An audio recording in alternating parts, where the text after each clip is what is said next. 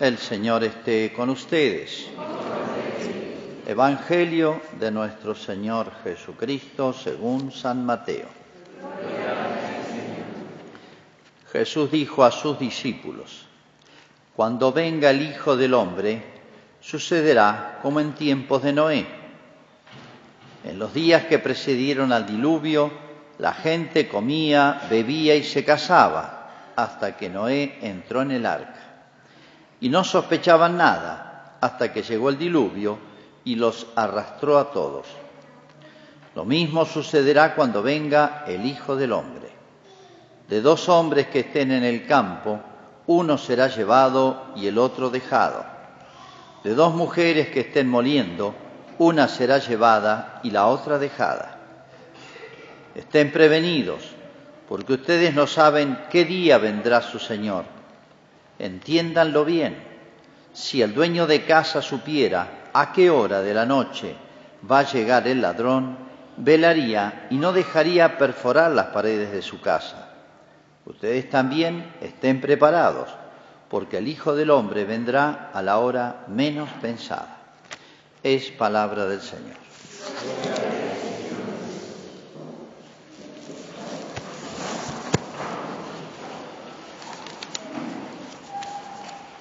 Como han advertido, hemos empezado con este domingo lo que se llama el tiempo de Adviento, que significa Adviento, advenimiento, venida, preparación para la venida de Jesús, es decir, lo que llamamos la Navidad.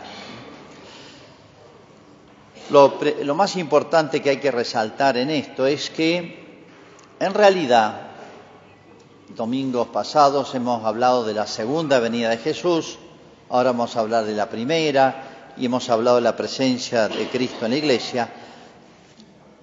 Jesús vino una sola vez, o viene una sola vez, que podemos decir tiene como tres momentos, pero es una sola venida.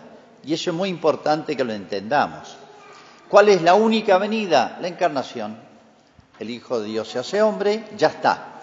Ya está, por así decir, metido entre la, en la historia humana, ya está metido en el cosmos, porque ya unió la divinidad a la humanidad.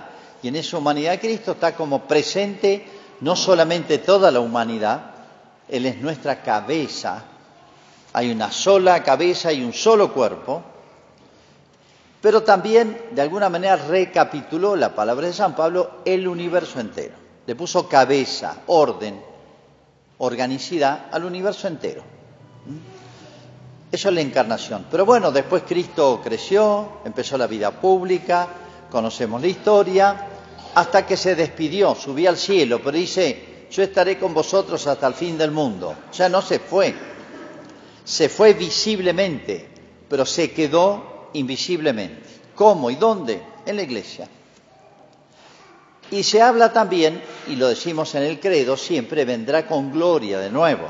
Y es lo que meditamos hace un par de domingos, en que aparecen los textos de lo que se llama el fin de los tiempos, el fin de la historia, los últimos tiempos, que es la venida gloriosa. Jesús vendrá con gloria a juzgar a vivos y muertos. Es decir, se llama la segunda venida de Cristo. Tiene muchos nombres. En general, cuando habla Jesús de eso, habla de la, venida del Hijo del Hombre, es Él. Os habla también el día de la manifestación gloriosa. Parusía significa manifestación. O también se lo llama el día de la ira. Dies ire, el día de la ira, hablan los profetas. ¿Por qué? Bueno, por un temita que es justamente el del que nos habla Jesús ahora, y la Iglesia lo pone en este día tan aparentemente fuera de lugar. Si han seguido la lectura del texto del Evangelio, fíjense que, ¿qué es lo que dice Jesús? Que cuando venga el Hijo del Hombre, está hablando de la venida gloriosa, sucederá como en tiempos de Noé, cuando se precedió días que precedieron el diluvio. Bueno, para un judío era muy claro, muy obvio, una historia muy conocida. Es como si dijéramos la historia de la Revolución de Mayo, la independencia, nuestra historia. Tiempos de Noé. ¿Qué pasó? Es muy importante porque Jesús está haciendo una profecía y la está haciendo muy concreta. Está anunciando lo que va a pasar en el futuro. Uno de los tantos rasgos, elementos de lo que va a ocurrir, de lo que va a ocurrir con la humanidad. Y esto no es una literatura, no es metáfora, sino es, cruda realidad. ¿Qué pasó en los tiempos de Noé? Si ustedes leen los textos, en los tiempos de Noé que dice, bueno, Dios había creado al hombre, se multiplicó y se corrompió. El pecado de Anieva fue transmitiéndose en sus consecuencias que produjo esa corrupción de la naturaleza humana, la que tenemos nosotros, y nos libramos por el bautismo. Pero bueno, la humanidad se fue corrompiendo a la medida que se fue multiplicando, hasta que, véanlo en el libro del Génesis, está contado, este, Dios dice, me arrepiento de haber creado al hombre.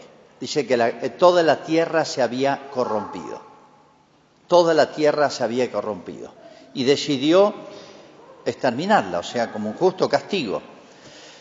Pero había una familia de hombres buenos, justos. Noé, su esposa y sus tres hijas casadas. O sea, en total, ocho personas. Famosa historia, que es historia real, es historia, aunque los detalles sean poquito literarios, pero dice que Dios le mandó construir un arca, la famosa arca de Noé, donde se refugió con toda la familia y empezó el diluvio, 40 días y 40 noches sin cesar llovió. Se cubrió la superficie de la tierra y todos murieron, salvo Noé y su familia. Y con esas ocho personas, cuatro matrimonios, empezó de nuevo. O sea, la humanidad se salvó por esas ocho personas y los demás perecieron. Pero fíjense el detalle. Jesús dice, pasará en el futuro, o sea, una señal del fin de los tiempos, es lo que ocurrió en tiempos de Noé. La gente comía, bebía, se casaba. O sea, como diciendo, la gente seguía su ritmo, no percibió su propia corrupción, no percibió el disgusto de Dios. Yo no estaba contento. Pero seguía. Esta descripción no es que comer y beber y casarse esté mal. Es una manera en el lenguaje de decir el ser humano estaba entregado a sus instintos vitales, más, por así decir, más bajos. No está mal comer como ser humano, ni, ni el matrimonio y la familia como ámbito de la multiplicación de la especie, eso lo puso Dios. Acá se refiere en dos otras palabras, a la corrupción, ¿eh? en los instintos más vitales que tiene el hombre que compartimos con los animales, ¿no? Mantener el cuerpo, la comida y la reproducción. Pero se habían transformado más bien en gula y lujuria. Bueno, eso es lo que explicita el Antiguo Testamento, el Génesis, y cualquier judío lo sabía. Pero fíjense los detalles, se salvó una familia, era la única, Noé y su familia, que eran justos. Eran los únicos, justos significa buenos, santos, en medio de una generación corrompida. O sea, toda la humanidad se había corrompido, menos un grupito chiquito. Fíjense acá algunas características que tenemos que tener en cuenta, porque Jesucristo quiere tomar esa comparación para hacernos entender lo que va a pasar y que ya de alguna manera se está insinuando. Primero, estadísticamente, los que estaban fuera de lugar eran Noé y su familia, porque eran la minoría. Hoy le hubiera dicho, el mundo, la prensa, le hubiera dicho, ustedes están fuera de onda. Mirá, todo el mundo, las estadísticas dicen que el 99,9% piensa y vive de otra manera. Ustedes están fuera de lugar. Acá somos hoy tan tributarios, tan dependientes de las estadísticas. Han visto cómo hoy todo es estadística y nos pesan las estadísticas. Nos pesa no estar con la mayoría. Eso es parte de la cultura moderna y una primera advertencia que de alguna manera nos hace Cristo. A mí no me interesa si me quedo solo o somos millones. Lo que me interesa es estar bien con Dios, en la verdad, en la justicia, como se dice en la Sagrada Escritura, elogiando a Noé, el único justo que quedó, él y su familia. Justo significa recto en todos los sentidos. Segunda cuestión, dice nadie se dio cuenta, si hay una cosa que advierte Cristo en este texto del Evangelio, es la sorpresa. Es más, dice nadie esperó esto, estaban felices, estaban, el único que sufría, el único que padecía, el único que lloraba, era Noé y su familia. Los demás estaban felices, por así decir, gozando de sus placeres. Todos se dedicaban a, dejarse llevar por sus gustos. Hasta que llegó el diluvio y los mató todos. Y Dios le habló a Noé, vos mereces no este castigo, sino la salvación. Y por eso el arca. ¿Qué pensarían todos mientras Noé construye esa arca? Este está loco. Acá todos parecerían, estoy interpretando, ¿no? Con un poco el pensamiento moderno. Acá todos parecerían cuerdos, lógicos, menos Noé y su familia. Estos locos están haciendo una barca. Hasta que llegó el diluvio. El arca es un símbolo de la iglesia. El arca de Noé es un símbolo. ¿Quién se salvó? Los que estaban en el arca. ¿Eh? ¿Qué es el diluvio? Una expresión de la justicia divina. Esta lección para los judíos era muy clara y lo tiene que ser para nosotros también, porque la pone Jesús para nosotros. Se la refresca a los judíos y a los judíos les hace una profecía. Y aquí nos llama la atención varias cosas que tenemos que tener en cuenta, digo, para nuestros tiempos. En primer lugar, lo que decía, no nos dejemos llevar por esos mitos modernos de la mayoría y de los tiempos. Hoy día ya nadie piensa así. Tengan cuidado con esos argumentos, no tienen ningún valor, no tienen ningún valor. Lo que me interesa es que mis pensamientos coincidan con los de Dios. Los países más adelantados, más avanzados, tienen tal y tal legislación. Y nos hace sentir complejo de cosas buenas pero nos corren con esos argumentos que son erróneos. Si ese argumento se pusiera, Dios estaría equivocado. Porque va a decir, miren, cuando Dios dé, a conocer su opinión, que no es una opinión, sino su juicio, se van a sorprender todos, porque no coincide su juicio con los juicios divinos. Es decir, el esfuerzo nuestro tiene que ser siempre que nuestros pensamientos, nuestros criterios, nuestra moral, nuestra manera de pensar, nuestra manera de ver, nuestra manera de juzgar y decidir coincida con el pensamiento divino. Pero hoy Dios no existe, hoy Dios no es tenido en cuenta. Los legisladores en todos los niveles, nacional, provincial o, o departamental, jamás en mi vida yo he visto que tengan en cuenta la ley divina, diciendo esta ley es conforme o no a la ley de Dios. Jamás. Otros criterios económicos, de intereses de grupo, de intereses de partido, intereses económicos, etcétera, gustos, mayorías, conformar a grupos de presión. Otros son los criterios. Dios tiene otros criterios y la última palabra la tiene Dios. Como diciendo, miren, el diluvio fue cosa seria. ¿eh? O sea, despiértense. Nos llama en primer lugar la atención eso y una primera lección. Segunda, la ceguera. Yo me pregunto, en el ejemplo que pone Jesús, nos lo preguntaríamos todos. Nadie se dio cuenta de que las cosas andaban mal. Ocho personas, de los cuales habrían unos más grandes, más chicos, acá hay que decidir era Noé, su esposa, Nadie se dio cuenta que las cosas andaban mal. Nadie hizo un diagnóstico de la situación. Famoso caso de Nínive, en la escritura aparece que estaba en una ciudad muy corrompida y Dios le dijo a un profeta, voy a destruir esa ciudad porque la voy a castigar, porque está corrompida. Bueno, fue, predicó el profeta y esa ciudad cambió. Tomó conciencia, hizo penitencia y Dios la perdonó. Famoso caso de Nínive. Nadie se dio cuenta, solamente Noé y su familia. Puede pasar que no nos demos cuenta que andamos mal. No solamente puede pasar, pasa. Miren, en el mundo, pero dejemos el mundo, dejemos América, que anda todo mal, no funciona. Vamos a la Argentina, anda todo mal. Y creo que todos nos quejamos. ¿Cuál es el problema de la Argentina?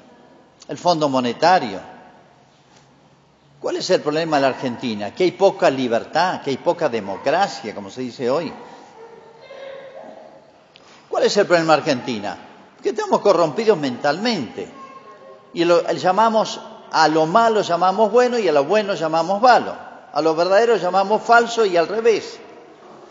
Mientras no tomemos conciencia, nuestra dirigencia no tome conciencia de qué es lo verdadero, qué es lo justo, como Noé, van a contagiar esa corrupción mental.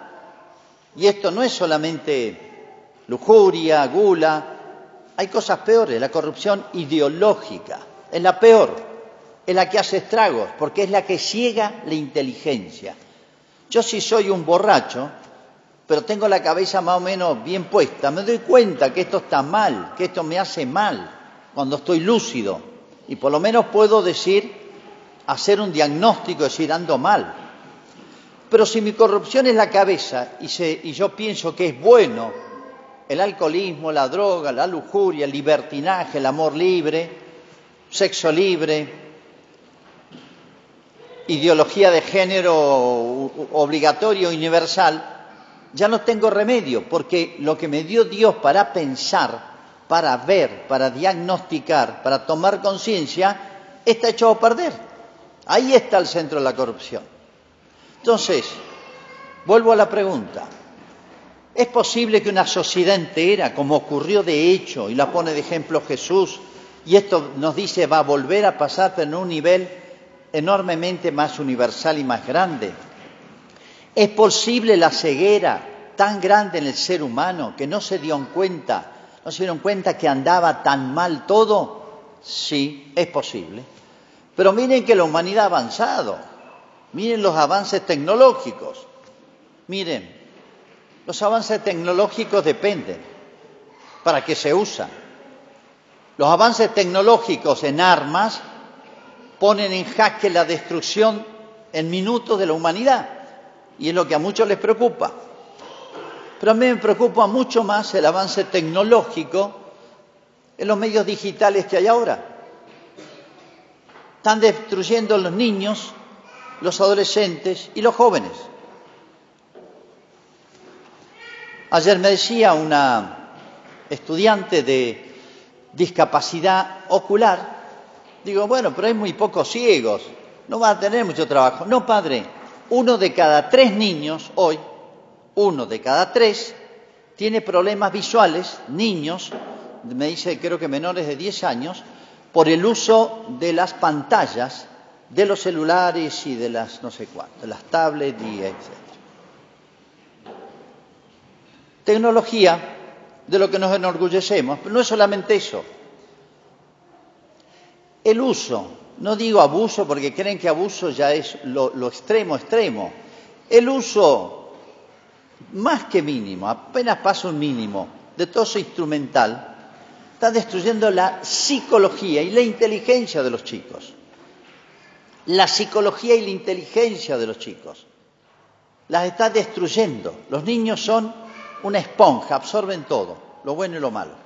Un ser humano tiene capacidades extraordinarias si sabemos cultivarlas. Tengo un ejemplo de días atrás visité una escuela de campo, chicos de primaria, celebré la misa, leí el Evangelio. Terminé, no les había dicho nada, le dije a los chicos, a ver, ¿qué dice el Evangelio? Me lo repitieron textualmente. Les empecé a preguntar de las partes del Evangelio, una parábola, todos. Pensé que había uno más genio. Empecé a preguntarle a otro, sabía todo. Le pregunté a otro, sabía todo y le pregunté los por qué Jesús dijo eso, sabían todo, chicos de primaria. Yo lo mismo hago acá Esto no es ni Buenos Aires ni Nueva York. ¿eh? Repito diez veces lo mismo a los mismos niños y les pregunto, ¿qué dije? No sé. Pero si lo acabo de leer, te lo acabo de decir diez veces, no me acuerdo. Esto lo he visto yo, lo veo hoy. Y no reaccionamos. Cada vez circulan más estos aparatos, cada vez más se los regala a los chicos el día del cumpleaños, los veo chicos de tres años, es difícil sacárselo de encima, se los regala el papá, la mamá, la abuela, los padrinos. Psicológicamente hemos destruido una generación. Esto no lo digo yo, lo dice la psicología, lo dice el sentido común. Y no nos damos cuenta, yo no veo reacción. No veo reacción. Estamos haciendo niños a imagen y semejanza no de Dios, que nos dio esas dos posibilidades gigantescas de conocer y amar, de pensar, que es lo más humano que hay, sino imagen y semejanza de las máquinas, que son inferiores a nosotros. Los chicos ya no saben jugar, no saben tratar entre ellos, porque están acostumbrados a tratar con aparatos. Entonces no se extrañen de los problemas de aprendizaje hoy, no se extrañen. Es lógico, lo estamos haciendo nosotros así.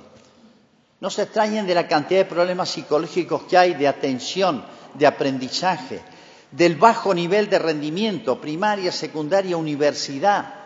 Es pavoroso las cifras. Cada dos por tres las dan en la radio. Y uno se queda escuchando, mirando y reaccionamos, ponemos eh, eh, los remedios a todos estos males. No, yo no veo nada. Alguna persona más viva, más lúcida, dice, che, esto sí, a mis hijos les voy a hacer eso, pero no es proporcional a la avalancha de cosas malas. Los europeos son más cultos, más inteligentes, más vivos.